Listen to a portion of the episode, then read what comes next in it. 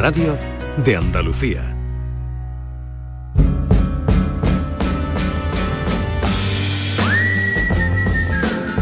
Esta es La mañana de Andalucía con Jesús Vigorra.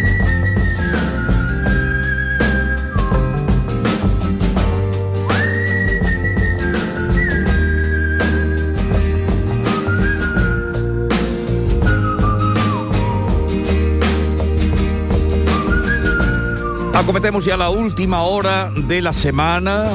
Norma Guasaúl, buenos días. Hola, muy buenos días. ¿Qué tal estás? Muy bien, muy contenta. Ha vuelto Norma, me había preguntado mucha gente, ¿dónde está la Argentina? ¿Dónde está? Pues Digo, no, precisamente está- ahí en Argentina. Oye, ¿viste la película Argentina 1985? No, no la he visto, no la he visto. Pues Es intenta verla. Sí, sí. Vos creí que ah, la tendríais allí en tu país, plataforma. Sí, sí, sí. Está siendo oh, importante. pues no fuiste al cine. No, no fui al cine. Vale. Estuve viviendo la realidad a pie de calle. Vamos a escuchar a un señor que es nuestro primer invitado hoy. Luego ya saben que recibiremos la visita de JJ Benítez, caballo de Troya, que bueno, Normita... no hay personalidades más diferentes que la de este invitado y JJ. Pero es que la, vida es así y la radio es así, lo que nos gusta de un Ah, me punto a otro. gustaría verlos, en- verlos Vamos a escuchar a nuestro invitado, van a escuchar ustedes la voz de él en acción y luego hablamos con él. Primer lugar deciros que estoy muy contento de estar aquí con todos vosotros y contento también porque la verdad es que como veréis en mi acento, eh, soy de por aquí de cerquita, de, de Granada. Y digo cerquita porque normalmente estoy fuera y para mí es un placer estar pues, cerca de la tierra. Porque ayer venía de Perú, antes estuve en México, eh, Estados Unidos y, México otra vez. Y todo eso la semana pasada, ¿no? Y cada semana la verdad es que voy dando vueltas por el mundo, con lo cual si parece que no sé si estoy en la noche o en el día o en qué hora realmente me encuentro, pues me perdonáis que ya sabéis lo que ocurre, que sé que estoy aquí en Barcelona, pero mi cuerpo no sabe exactamente la hora a la que está. Yo soy un emprendedor desde, bueno, desde edad temprana, como comentaba Javier, mi primera empresa la fundé a, los- a los 19 años y era esta. Se llamaba buscaramigos.com. Era una empresa de citas, de página, bueno, pues para conocer a una persona, ¿no? Conocer un novio, una novia, una, una pareja en internet. Esto fue en el 1999 yo tenía novia, o sea que no era para mí, ¿no? No, no creé esta empresa por, por autonecesidad, pero la empresa fue muy bien. Y cuando yo monté esta empresa yo no tenía dinero, tenía 19 años, estaba en segundo de la carrera, ni siquiera sabe- sabía cómo eh, desarrollar páginas web porque por entonces no se estudiaba Pues en la- esta voz que escuchan es la de Francisco Palao, doctor en inteligencia artificial por la Universidad de Granada. Eh, a los 19 años creó esa página de, de citas y ahora ha publicado Impacto Positivo. Francisco Palao, buenos días.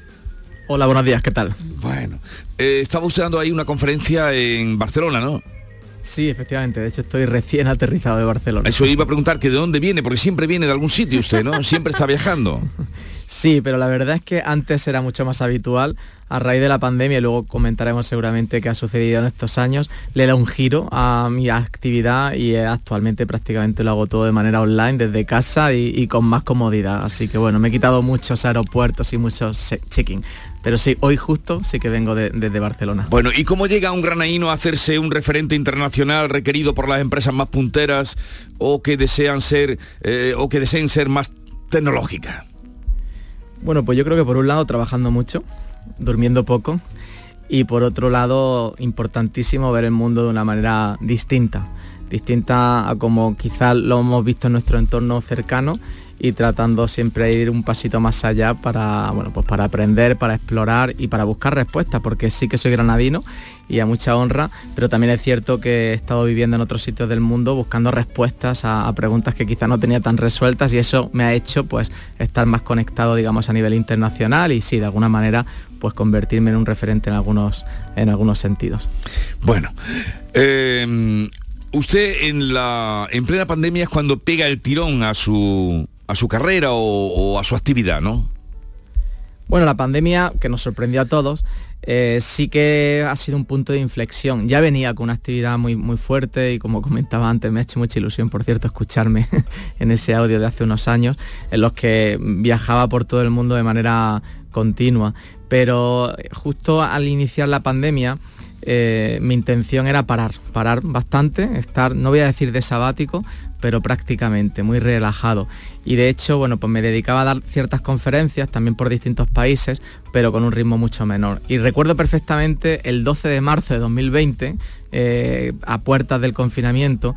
Em, yo estaba, bueno, pues de hecho prácticamente de vacaciones relajado, tenía una charla la siguiente el 19 de marzo en Asunción, en Paraguay, y, me llaman por teléfono para decirme que la charla, pues, lógicamente, se cancelaba, porque justo ahí fue cuando entramos en el confinamiento. Y la verdad es que no me quedé de brazos cruzados, eh, muy alejado de esa idea inicial, eh, casi casi de, de, año sabático, pues la verdad es que dije, bueno, aquí hay que hacer algo, porque hay que actuar.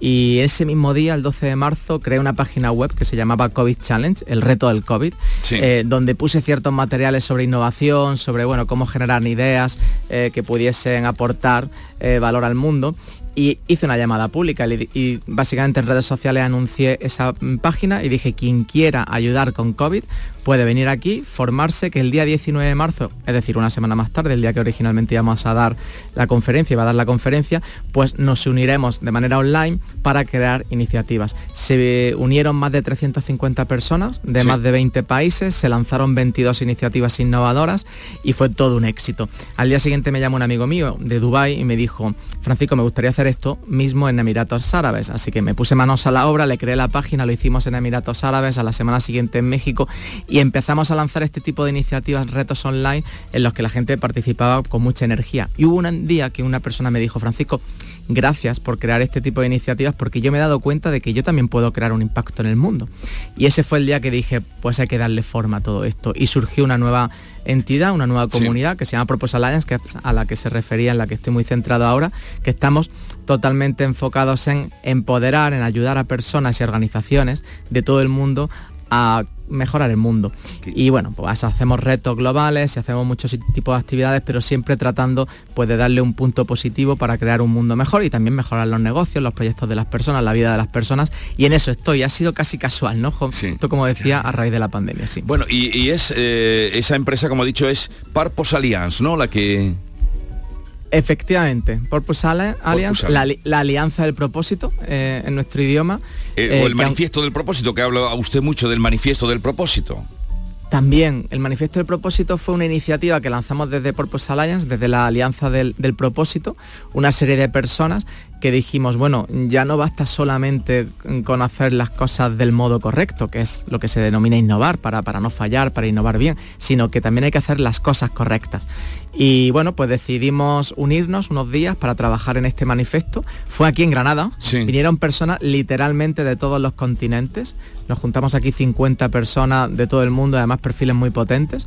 Y creamos ese manifiesto que además se está convirtiendo en algo, yo diría que casi histórico, porque está haciendo, bueno, pues ver una nueva perspectiva y una nueva manera de, de entender el mundo, las organizaciones, los negocios. Y nos guiamos mucho por este manifiesto, aparte de otras metodologías propias que nosotros hemos creado.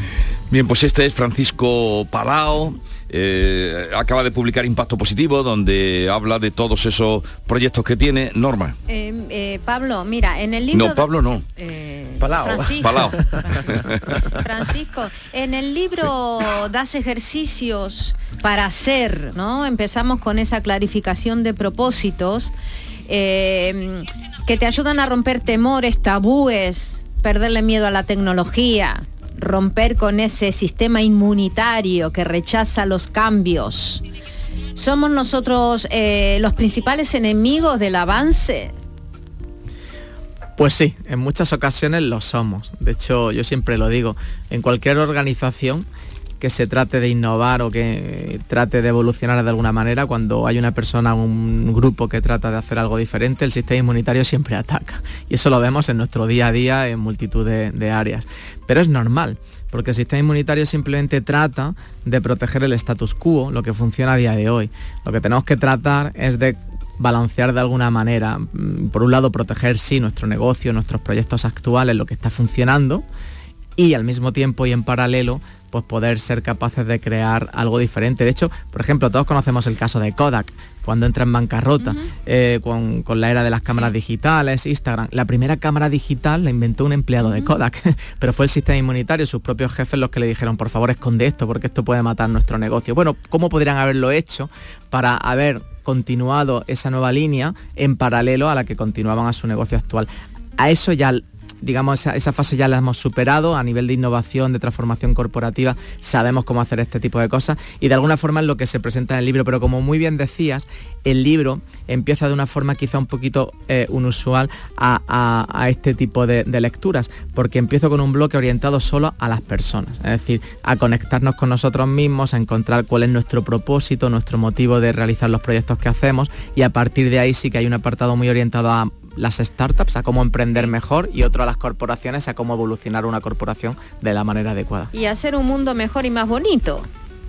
Pues sí, porque la verdad es que yo siempre digo que hay una paradoja eh, a día de hoy en el mundo y es la siguiente tenemos más tecnología de la que habíamos tenido nunca jamás en, la historia de la humanidad, al alcance de nuestra mano. De hecho, todas las tecnologías que tenemos eh, disponibles hace unos años casi casi que habrían parecido ciencia ficción, pero a día de hoy son reales hay innovación continua, nuevos productos, nuevos servicios que, vemos eh, a diario. Pero a pesar de tanta tecnología y tanta innovación, seguimos enfrentando muchísimos retos globales de todo tipo, de todo tipo, y también locales, que también son importantes. Es una paradoja.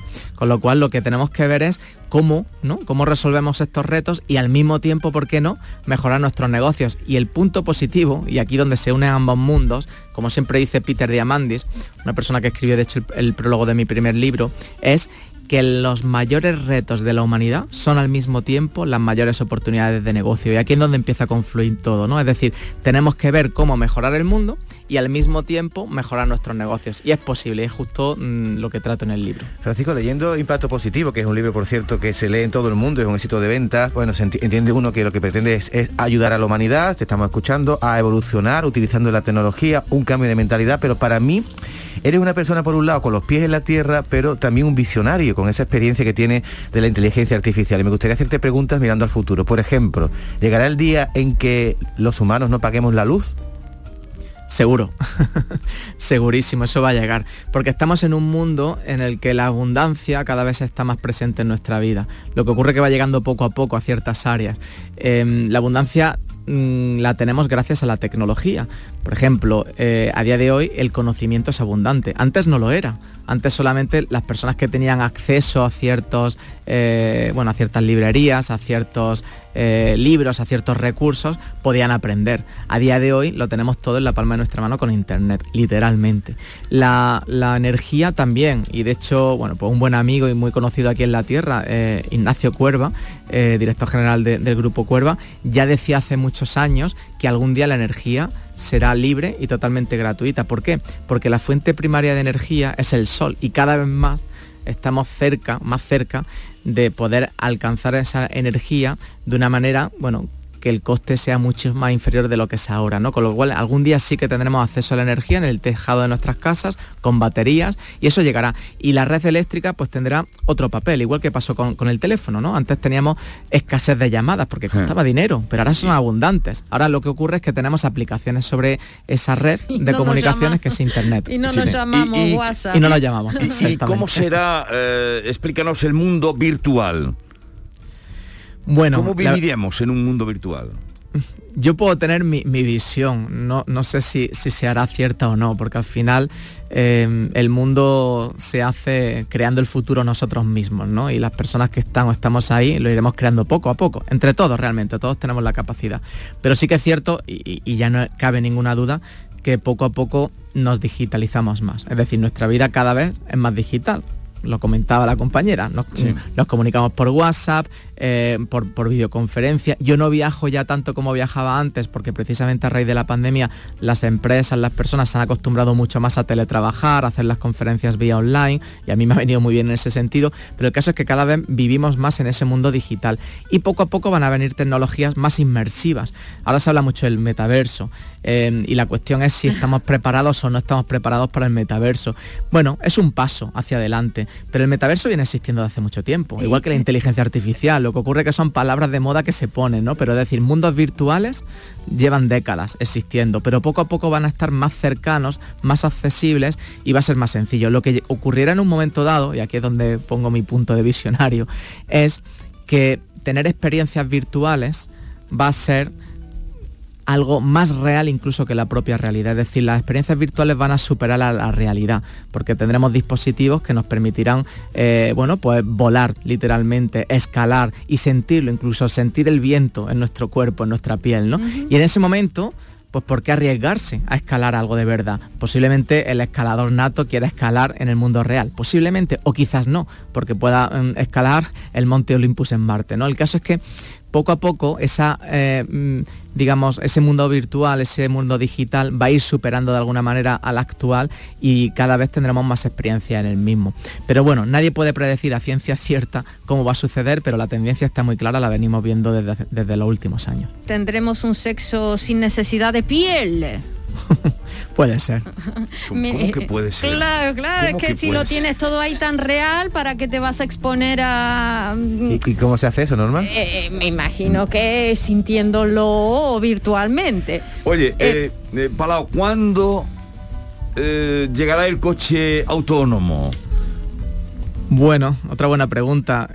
Yo, yo no suelo predecir ni dar datos porque de nuevo, bueno, primero que hay personas muy especializadas en esto, como Ray Kurzweil, eh, uno de los fundadores de Singularity University, que sí que tiene respuestas. Lo que sé es que llega, lo que sé es que llega. No es una cuestión de si llega o no llega, sino la cuestión clave es cuándo llegará.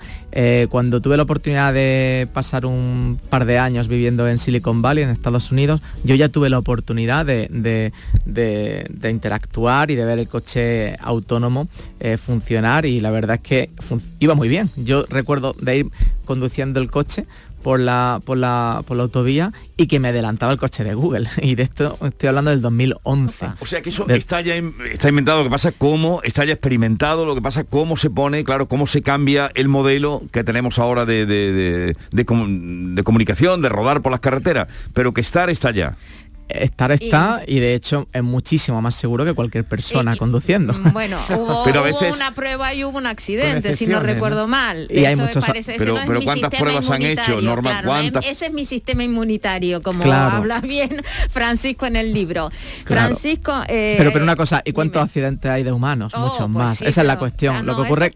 Sí, sí, lo que ocurre es que la prensa, digamos que al final atrae más las noticias negativas y, en cuanto hay un accidente, claro, claro, vende más. Pero, pero la realidad, y las estadísticas están ahí, es que es mucho más seguro. Y llegará un día, llegará un día que no nos atrevamos a subirnos a un coche con una persona al volante, porque queremos subirnos con un robot que lo va a llevar mucho más, eh, digamos, con mucha más seguridad, tiene muchos más sensores, no se cansa, no se molesta, no se despista. Lo que ocurre es que ni, ni la tecnología, es decir, ni la sociedad, ni, ni, el cambio de un vehículo a otro es tan sencillo ni tan rápido, pero va a ir sucediendo. En los próximos años veremos qué sucederá y afortunadamente los accidentes de coche pues disminuirán mucho. Lo que pasa es luego cuando se desencadena, eh, eso es rápido. Es decir, cuando... modifica todo. Eh, cuando viene el acelerón, porque nos dice Francisco que eso ya está experimentado y que llegará, pero que llegará, de pronto se acelera y cambia todo, ¿no? Como han pasado con todo lo que estábamos viendo de las tecnologías. Eh, eh, Francisco, mm, mm, no me puedo ir o no te puedes ir sin preguntarte, JJ Benítez, el escritor que vamos a, entrevistar eh, afortunadamente también dentro de unos momentos, él habla de, su, de el viaje en el tiempo. La tecnología nos podrá permitir viajar en el tiempo, ya se está viajando y no nos enteramos, vamos al pasado, al futuro, o eso es fantasía. Desde un hombre de la tecnología como eres tú. Sí, bueno, mm, me encanta la, ciencia, me encanta la ciencia ficción, que quiere decir que todavía no se ha hecho posible, pero que podría ser. Y, me encanta incluso la física y las ciencias fundamentales.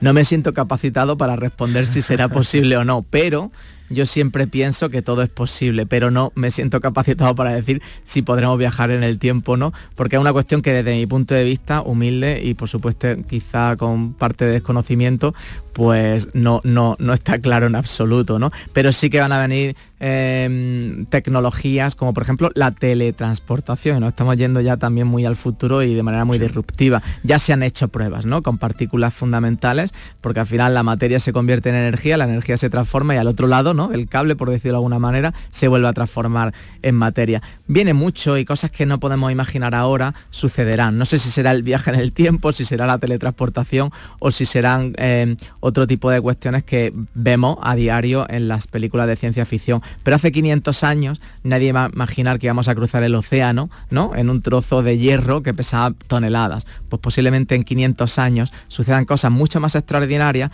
porque de hecho el ritmo de evolución de la tecnología se acelera. Es decir, eh, en los últimos 20 años han pasado más cosas que en los anteriores 100 y en los próximos 5 pasarán más que en los últimos 20, porque eso es el ritmo de la, de la evolución tecnológica, es una evolución exponencial, con lo cual yo siempre estoy abierto a que puede pasar prácticamente cualquier cosa y aquí la clave, y dejo aquí la clave para todo, para eh, la evolución personal, para la evolución de las startups, de las organizaciones, es estar preparado a nivel de mentalidad. Tenemos que estar abiertos a ver el mundo de un modo diferente, a evolucionar con el mundo para, bueno, pues para no convertirnos en una especie extinta, ¿no? sino que continuamente vayamos avanzando junto con la tecnología, porque de hecho lo que nos diferencia de otras especies animales es precisamente esto, que somos capaces de soñar cosas que no existen y de crearlas, que estoy hablando de tecnología, para extender nuestras capacidades. Es lo que nos diferencia, entre otras cuestiones, de otras especies animales y el ser humano no sería ser humano sin la tecnología. Estas no son palabras mías, son palabras de eh, Eduard Carbonell, que es el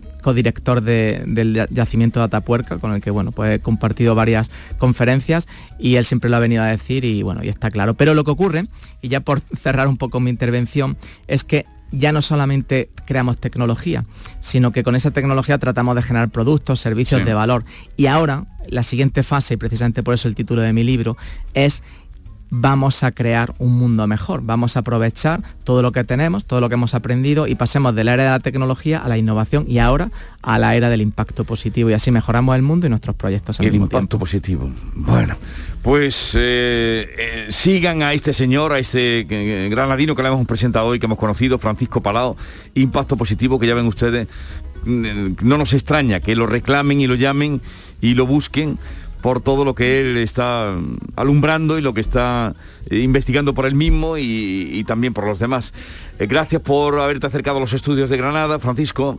Un saludo y que vaya todo bien. Ya echaremos otro rato. Por supuesto, muchísimas gracias a vosotros. Adiós. Un saludo. Esta es La Mañana de Andalucía con Jesús Vigorra, Canal Sur Radio.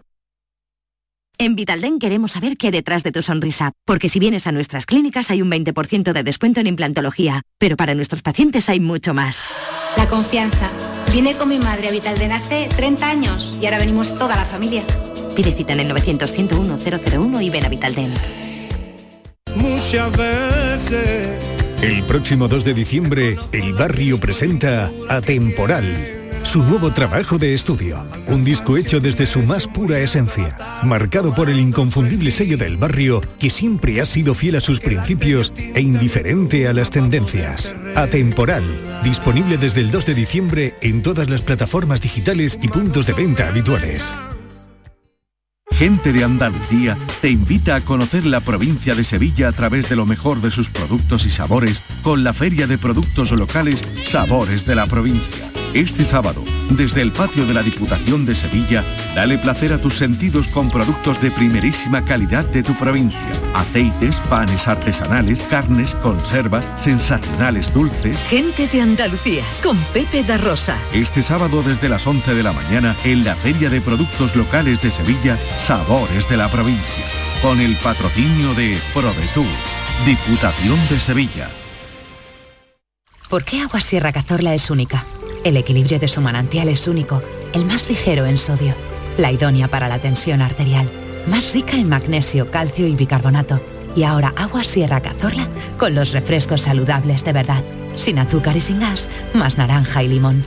Agua Sierra Cazorla, la única en calidad certificada. Da un salto profesional junto a la Universidad Internacional de Andalucía. Aún estás a tiempo de matricularte en tu nuevo posgrado, con másteres online especializados en medicina y derecho. Infórmate en punia.es. Universidad Internacional de Andalucía. Especializados en especializarte.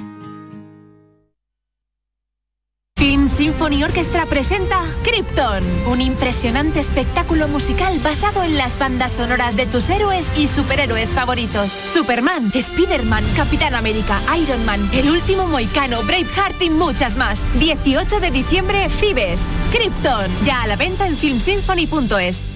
Ámsterdam desde euros, Roma desde euros, París desde euros. Este Black Friday, Vueling tiene unos precios tan bajos que es insultante. Vuela a tus ciudades favoritas desde solo 14,99 euros. Entra en Vueling.com o en la app y reserva ahora. ¿A qué esperas? Consulta condiciones en Vueling.com. Reciclos llega a tu ciudad. La nueva aplicación con la que podrás ganar premios solo por reciclar. Participa reciclando latas y botellas de plástico de bebidas. Cuida tu entorno y gana premios. Descárgate la aplicación Reciclos y empieza a formar parte del reciclaje del futuro. Ecoembes. El Mediterráneo y el Atlántico son testigos de una encrucijada de culturas, costumbres y gentes. Gastronomía, naturaleza y patrimonio emocionan en Ceuta, una ciudad con personalidad única. Descúbrelo desde 69 euros en tu agencia de viajes de confianza. Servicios turísticos de Ceuta. Ceuta, donde se unen las emociones. Black Friday 5 Océanos. Especialistas en productos congelados. Solo hasta el día 30. En 5 océanos de Cerro del Águila, pechuga de pollo a 4,95 el kilo y langostino Banamey a 5,30 el estuche de 700 gramos. Ven al Black Friday 5 Océanos de Cerro del Águila. Calidad, variedad y servicio al mejor precio. Calle Afán de Rivera 44. Todos nuestros programas están en la radio a la carta de Canal Sur Radio. La radio de Andalucía en Sevilla. Esta es La mañana de Andalucía con Jesús Vigorra, Canal Sur Radio.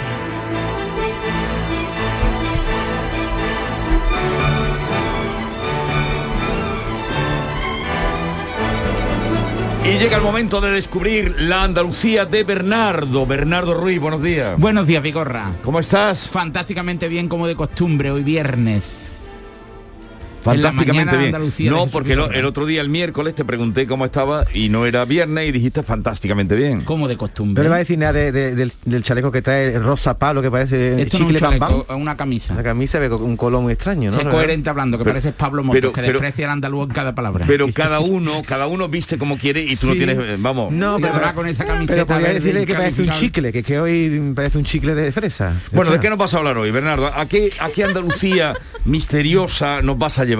Pues fíjate, en nuestra Andalucía oculta, genuina, distinta y auténtica, descubrimos hoy historias, aventuras y peripecias de mujeres emprendedoras que escribieron la historia de nuestra tierra.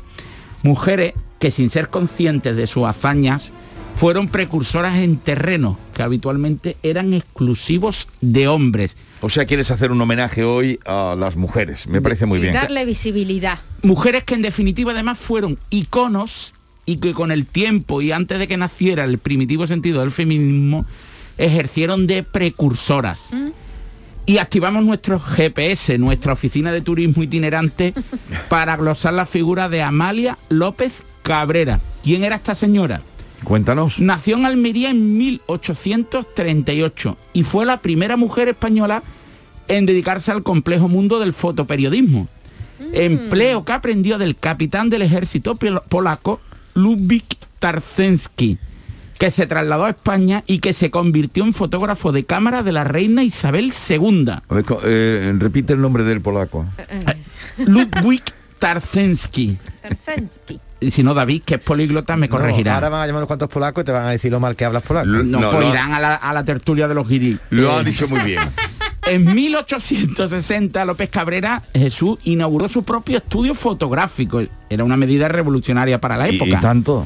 Publicó obras de gran calidad en revistas de viajes e incluso se atrevió a inscribirse al concurso nacional de fotografía en 1868.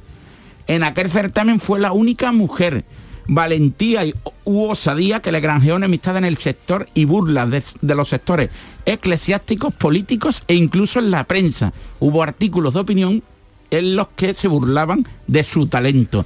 Y de Almería viajamos... ¿Y, y- y cómo se la recuerda en Almería? Pues- ¿Hay algún, no sé, algo donde se recuerde que esta mujer existió y que... Amalia López Cabrera eh, existe, eh, un- hubo una exposición sobre ella que investigué. Eh, existe varias salas eh, dedicadas a ella en determinados museos itinerantes que se han celebrado, pero no es una persona especialmente conocida Yo en no, Almería. no había oído No y fíjate, calle, y fíjate que en Almería plaza. está el centro andaluz de la... plaza. Bueno, hay una, Investiga. escu- hay una escuela que se llama Elena... ah, Amalia López Cabrera. Exactamente. Pero mm, ah, en el centro andaluz de la fotografía que está en Almería, seguro que allí tienen que tener alguna referencia Sí, porque por lo que has contado, ¿no? Evidentemente, ¿no? Y de Almería viajamos a Jaén, donde descubriremos la figura, a mí esta es la que más me gusta, de María Bellido. ¿Quién fue? Una guerrillera que fue clave en la primera derrota a campo abierto del ejército de Napoleón a manos del general Castaños en Bailén. El 19 de julio de 1808, Bellido ideó el abastecimiento de agua a través de los ríos y molenos de la zona del Ejército Popular Andaluz, que me gusta decir Ejército Popular Andaluz. Incluso, y según algunos historiadores, participó en la elección de las zonas adecuadas para alzar las barricadas de resistencia ante las tropas galas. O sea, ella se atrevió a asesorar a las tropas eh, de resistencia andaluzas, al general Castaños y a la insigne corte de los eh, guerrilleros nacionales y les indicó cuáles eran las zonas más propicias para alzar resistencia, barricadas de resistencia, porque había molinos, porque había agua y porque se podían transportar los cántaros de trinchera en trinchera por zonas un poco menos elevadizas y menos O sea que era cierto, esta mujer fue en llevarle agua a los soldados, al ejército popular andaluz. ¿Qué fue? Un, Porque la- era pleno agosto, julio. Julio. Y claro, el calor que hacía y así le ganaron a los al franceses. ejército de los franceses. Sí, porque además los franceses literalmente se derritieron. Y esta señora sí es reconocida porque el escudo de armas de Bailén honra su memoria con la aparición en su escudo de armas de un cántaro agujereado. Sí. Hay una novela que cuenta eso muy bien, habrá, bueno, igual hay más de una, pero de un periodista granadino eh, que se publicó en el año de el año que se celebraba el bicentenario En de la 2008. guerra, que es Cárdenas, escribió un libro, además eh, lleva el nombre del cántaro, no sé qué, tiene en la novela. Muy bien, traída. Venga, otra. Y en el Día Internacional de la Eliminación de la Violencia contra la Mujer sería un error mayúsculo omitir la figura de una mujer a la que conoces perfectamente y espero no equivocarme, porque es el momento de la almeriense Carmen de Burgos, periodista, Hombre, la colombine. corresponsal de guerra, escritora y una banderada de los derechos de la mujer. Huyó de su hogar y del continuo maltrato de su marido y ya en Madrid y aún en el siglo XIX defendió el divorcio y los derechos de la mujer. Fíjate si fue eh, una auténtica revolucionaria que su obra de 1927, La mujer moderna y sus derechos, fue uno de los primeros libros en ser prohibidos por la censura franquista. Y a modo de despedida, y aunque sea con rapidez, es de justicia también recordar la figura de Teresa de Acosta. David, ¿sabes quién es Teresa de Acosta? Una granadina que la No, pero por- no, no, no, porque lo está leyendo. él no sabe. claro. Él- Yo leo el Es otra ¿Qué, qué ganas figura de tener protagonismo y de quitarle? Es una granadina que en el siglo XVIII se convirtió en la primer mujer banquera del país tras la muerte de su marido. No bancaria, banquera. Fue la primera banquera de España, andaluza concretamente, de Granada. Otro día hablaremos de más mujeres, por ejemplo, la primera mujer policía que existió en España, que nació a finales del siglo XIX y que ejerció en Sevilla a principios del siglo XX, oculta bajo el disfraz de un hombre. Y descubrieron que se trataba de una mujer. Otro día hablaremos de ella porque es muy curiosa, porque se accidentó y ella trató de disimular el dolor hasta que ya no pudo más, porque la pierna se iban a engrenar y en la casa de socorro y al retirarle la ropa descubrieron que era una mujer. La destituyeron del cuerpo y murió en la indigencia. Le Oh. llamaban en, en Sevilla la Fernandito escondida. Eh, el libro que Qué cuenta- bonita es Andalucía eh, el libro que cuenta la historia que te decía es el cántaro roto de Andrés Sí. Cárdenas. No lo he leído, pero sí he escuchado hablar de él y además desde hoy lo reservaré en la Biblioteca Pública de Andalucía. Me, Hace ama- muy bien. me mató lo de la policía. Sí, una historia. Oh. Otro día descubriremos. de. Vale, eh, que tengas un buen fin de semana. Gracias, Vigorra. Y nada, lo has hecho muy bien. Muchísimas gracias. Un beso Adiós. muy fuerte para Pu- todos. Puedes venir el viernes que viene. Gracias. Esta es La mañana de Andalucía con Jesús Vigorra, Canal Sur Radio. Hay un secreto que dice que puedes probar un plato y viajar al pasado. Ponerle el broche dorado a tus recetas con el aceite de oliva más puro. Recibir de tu vecino las verduras más sabrosas y disfrutar el mejor jamón ibérico del mundo. Puede que todo esto sea un secreto a voces, pero es nuestro secreto para conseguir la calidad, la riqueza y ese puntito tan especial de Andalucía. Gusto del Sur, el sabor de tu vida. Junta de Andalucía. Hay un lugar mágico donde se juntan tradición, cultura y arte. El Museo de Belén es más grande del mundo. Ven, no te lo puedes perder. Te esperamos donde el Belén se hace arte. Museo Internacional de Arte Belenista en Mollina, Málaga. Sevilla. Canal Sur Radio. Estamos deseando volver a verte en Rute. Hemos preparado anisados, dulces y chacinas con más cariño que nunca. En nuestros museos vivirás experiencias inolvidables. Rute por Navidad. Diputación de Córdoba y Ayuntamiento de Rute. Centro de Implantología Oral de Sevilla. Campaña de ayuda al decentado total. Estudio radiográfico. Colocación de dos implantes y elaboración de la prótesis, solo 1.500 euros. Nuestra web, ciosevilla.com o llame al teléfono 954 22 22 60. Si necesitas un electrodoméstico, ¿por qué pagar de más en grandes superficies? Ven y paga de menos en Tiendas El Golpecito. Tus primeras marcas al mejor precio y una selección de productos con pequeños daños estéticos con descuento adicional y tres años de garantía. Tiendas El Golpecito. Ahorra hasta el 50% en tus electrodomésticos. 954 100 193 y tiendaselgolpecito.es. Reciclos llega a tu ciudad. La nueva aplicación con la que podrás ganar premios solo por reciclar. Participa reciclando latas y botellas de plástico de bebidas. Cuida tu entorno y gana premios. Descárgate la aplicación Reciclos y empieza a formar parte del reciclaje del futuro. Ecoembes. El Mediterráneo y el Atlántico son testigos de una encrucijada de culturas, costumbres y gentes. Gastronomía, naturaleza y patrimonio emocionan en Ceuta, una ciudad con personalidad única. Descúbrelo desde 69 euros en tu agencia de viajes de confianza. Servicios turísticos de Ceuta. Ceuta, donde se unen las emociones. ¿Has cogido el aceite? Sí, este que estaba de oferta. Pero con lo que tú miras por tu salud, en un producto tan esencial escoges la oferta. No escatimes en esto. Primero que sea virgen extra, pero sobre todo que esté garantizado con denominación de origen. Y el mejor, el de la denominación de origen protegida Priego de Córdoba. Es el más premiado del mundo. En Navidad todos deseamos lo mejor para los nuestros. Desde 1953, la Logroñesa me ofrece el mejor mazapán. Un sabor único, artesano y tradicional. Pero como no solo de mazapán vive el hombre, ahora también tienen turrón blando y torta imperial. Mazapanes de Montoro la Logroñesa. La Navidad en su mesa. Los agricultores y ganaderos aseguramos nuestros vehículos, nuestras casas, nuestra salud. Pero a veces olvidamos asegurar el fruto de nuestro trabajo. Este año no olvides asegurar tu cosecha o explotación ganadera con las ayudas para seguros agrarios de la Junta de Andalucía. En el campo, trabaja sobre seguro. Infórmate en tu aseguradora. Campaña de información cofinanciada con FEADER. Junta de Andalucía.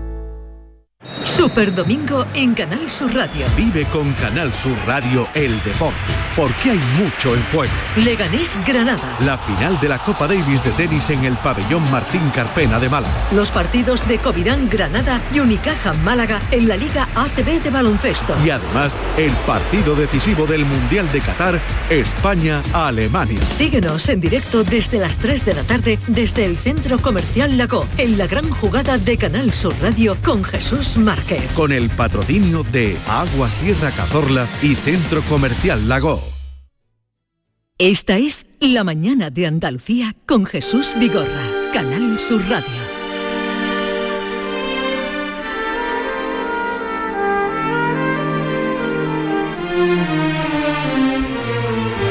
Como les habíamos anunciado, hoy nos visita JJ Benítez con Caballo de Troya 12 Belén, eh, el último ya de la saga, por ahora, eh, porque luego puede aparecer si tiene alguna investigación más. JJ Benítez, buenos días. Buenos días, Jesús. ¿Qué tal días. estás? Estoy tirando. Tirando. Tenemos muy buen recuerdo de, de- de tu última visita y de tu último libro, en blanca y negro. Sí. Sí, un libro muy duro que, Sí. bueno, no, no he superado el, el problema. La muerte de Blanca. No, no la he superado todavía. Y bueno, pues cada día me levanto con el propósito de continuar y de seguir adelante y de luchar, pero, pero no lo consigo. Y este libro eran los papeles que te quedaron, los escritos que te quedaron del Caballo de Troya 9, ¿no? Exacto, sí, sí. eh, cuando salió el 9 era un, bueno, es un libro muy grande, muy con muchísimas páginas, no sé, son 1200 o algo así. Y entonces la editorial me recomendó quitar el máximo posible para hacerlo viable. Sí.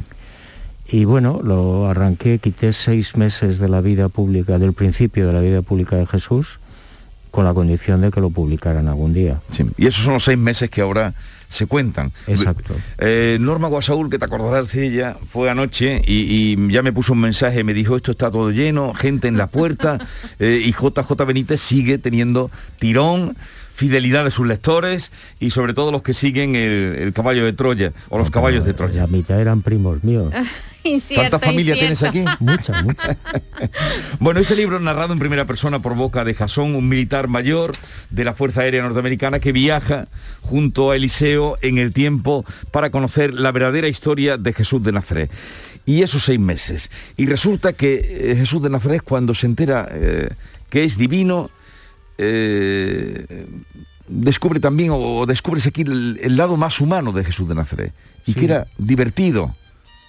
Sí, sí, es una. En ese libro empieza a perfilarse la lámina de este hombre, que luego ya se desarrolla mucho en, en los siguientes caballos. Un tipo atlético, alto, mm, eh, con un permanente sentido del humor, muy cercano, muy familiar. Y a partir de los 31 años, que yo sepa, él recupera la divinidad y se convierte en un hombre Dios. Es decir, que yo no lo entiendo. ¿eh? O sea, mi cerebro no da para tanto. Pero lo acepto. Es decir, no sé cómo, pero a ese hombre hombre que, que nace aquí, en Sí. Belén, se une, repito, aproximadamente a los 31 años, él vive 35, se une la divinidad. Y a partir de ahí empiezan los prodigios, empiezan los milagros. Y, pero él, tú cuentas aquí que era un hombre en el que, bueno, que un 80 le das de altura, un hombre que... de- un 81. Un 81. Eh, corpulento, que menosprecia el sexo. No, no es que lo menosprecie. Yo entiendo que él cuando, cuando se encarna en la tierra, digamos que se autoimpone algunas condiciones, que no es tampoco muy fácil de entender. Primero, no dejar descendencia. Segundo, no dejar nada escrito de su puño y letra. Y es comprensible, porque si hubiera dejado hijos o escritos, esto sería la guerra mundial. Estaríamos todo el día peleados. ¿Por qué? Pues porque unos serían partidarios de los hijos, otros no, unos interpretarían los escritos de una manera, otros de otra, y al final sería un problemón. Vienes a, romper en sí con los caballos, con todo lo que eh, hemos podido leer en los evangelios, eh, con esa imagen de Jesús que según cuentas el 90% del día está, está riendo, sin embargo luego lo vemos flagelado en la cruz y, y se nos rompen los esquemas. Un, dio- un, un hijo de hombre, un hijo de hombre porque lo llamas hijo de hombre, no le llamas hijos de Dios o hijos del Padre Azul, como también denominas a la figura de Dios. Incluso que das recetas de comida, hace un Sí. boletus con queso. Era un buen cocinero. ¿eh? Según esa información, era un excelente cocinero y lo hacía muy bien y le gustaba muchísimo cocinar. Bueno, eh, eh, una de las cosas efectivamente que no estoy de acuerdo con los evangelios canónicos, canónicos es que no pudo ser obra del Espíritu Santo, como dicen, porque si hubiera sido así, hubiera sido niña. ¿Cómo que hubiera sido niña? A ver, eh, mm, para que sea de sexo masculino, tiene que reunir genéticamente dos componentes y si es femenina, si es una mujer, tiene que tener otros dos componentes distintos. Un- No me acuerdo exactamente si es X, Y. Sí, sí, sí, sí. Bueno, si hubiera sido obra del Espíritu Santo o de quien fuera, es decir, no obra de varón, necesariamente hubiera sido niña. Es decir, que todo eso es un invento, un invento del siglo IV, del siglo IV, de un papa que se llamaba Sirisio, que debía estar mal de la cabeza, y que estableció la virginidad de María, porque ¿cómo iba a entrar semen humano en el seno de la Virgen, de María? Este tipo estaba mal de la cabeza. Hombre, eso es un poco fantástico. Pero, claro, si eso pero siempre no se ha hablado, menos- pero luego hizo, tuvo éxito esa, eh, esa argumentación del Papa Sirisio. Sirisio. Bueno, sí, porque además a, a esa disposición que hace este señor, a partir de ahí, siglo IV, la Virginidad de María, se une el odio ancestral que tenían contra los judíos. Sí.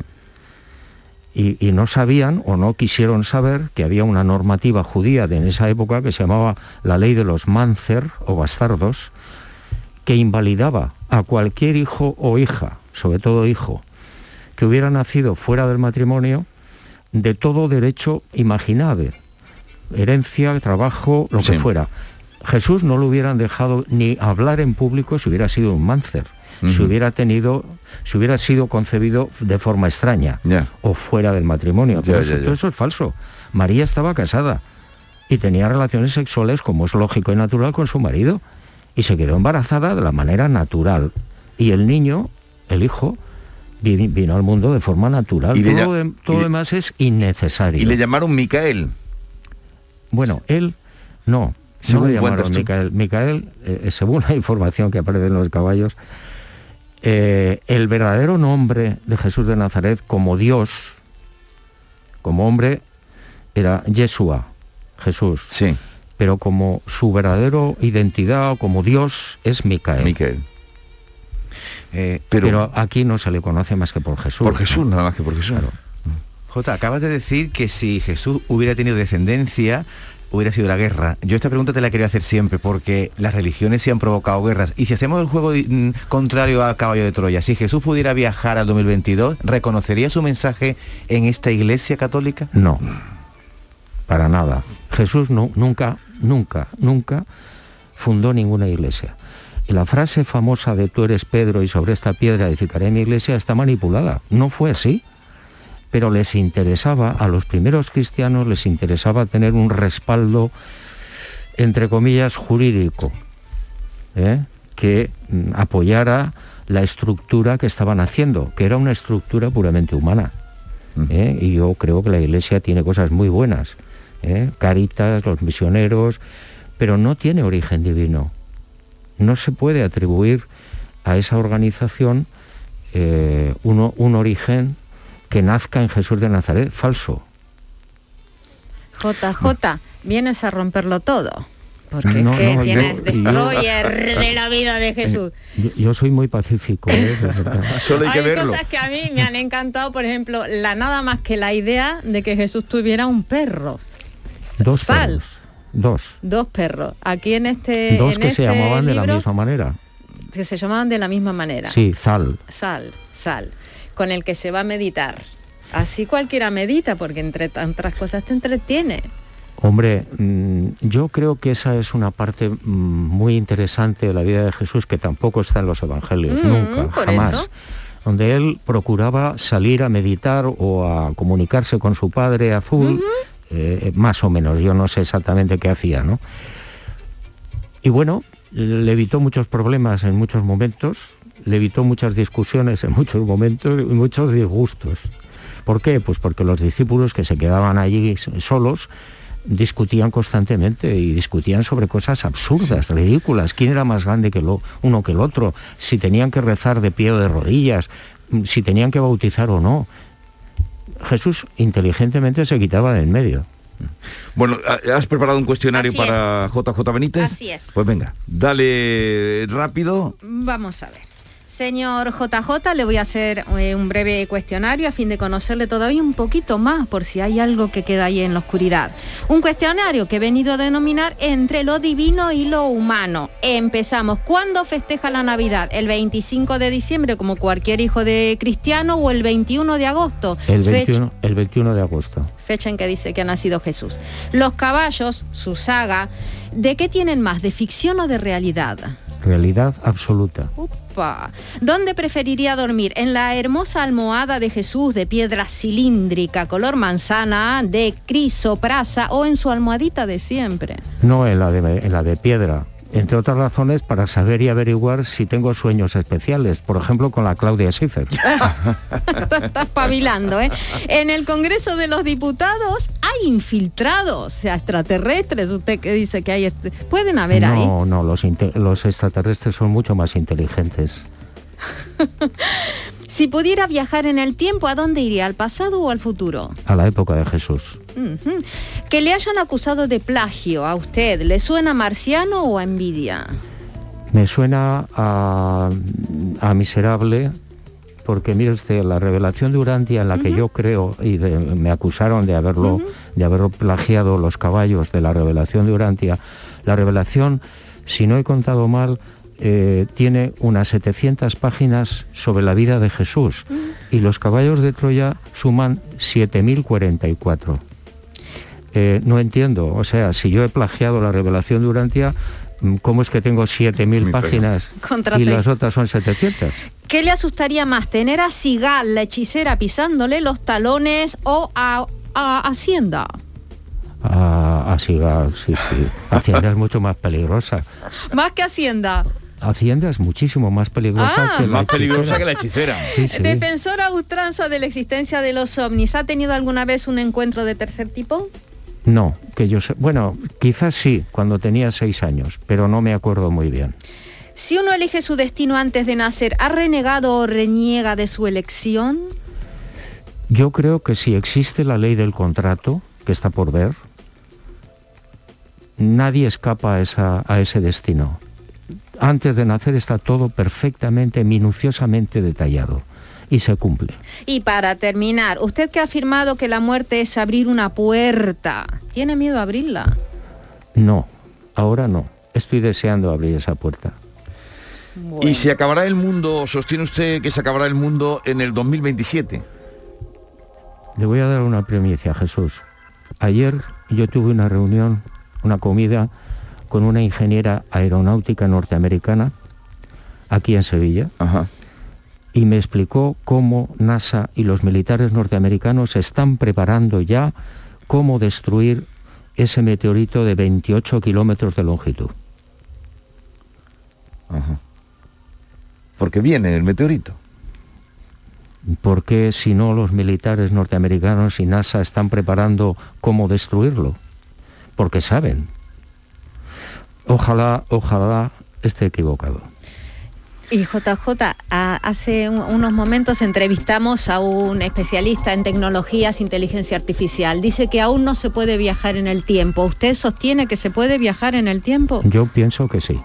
Los militares están desarrollando hace muchos años proyectos de los que no sabemos absolutamente nada. Si no sabemos quién mató a Kennedy. Sabemos tampoco. Bien, me alegro de, de verte, me alegro mucho de verte. eh, y nada, ¿te vas a venir por Andalucía como me dijiste la última vez o no? Ojalá, si Dios quiere, a ver, en diciembre voy a mirar pisos en, en Cádiz Capital para alquilar uno. Se tiene que ver necesariamente la mar, si no, Sí. no.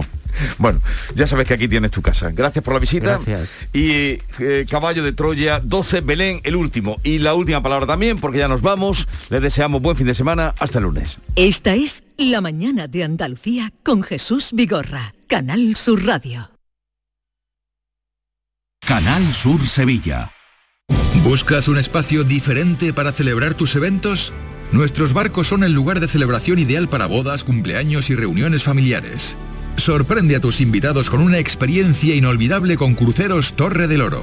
Más información en el 954-561-692 o en crucerosensevilla.com. Black Friday 5 Océanos. Especialistas en productos congelados. Solo hasta el día 30. En 5 océanos de Cerro del Águila, pechuga de pollo a 4,95 el kilo y langostino Banamey a 5,30 el estuche de 700 gramos. Ven al Black Friday 5 Océanos de Cerro del Águila. Calidad, variedad y servicio al mejor precio. Calle Afán de Rivera 44.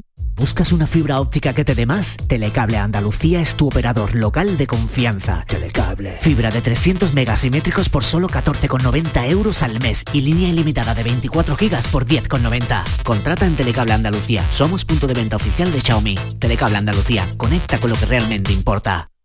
La Diputación de Sevilla actúa contigo. Con el plan contigo, para reactivar la economía y el empleo en toda la provincia. 470 millones de euros en empleo e inversión. Actúa contigo. 470 millones de euros para generar empleo y dar apoyo a las empresas de la provincia. Una inversión histórica para nuevas obras e infraestructuras. Plan contigo, Diputación de Sevilla. Foro Flamenco de Canal Sur Radio.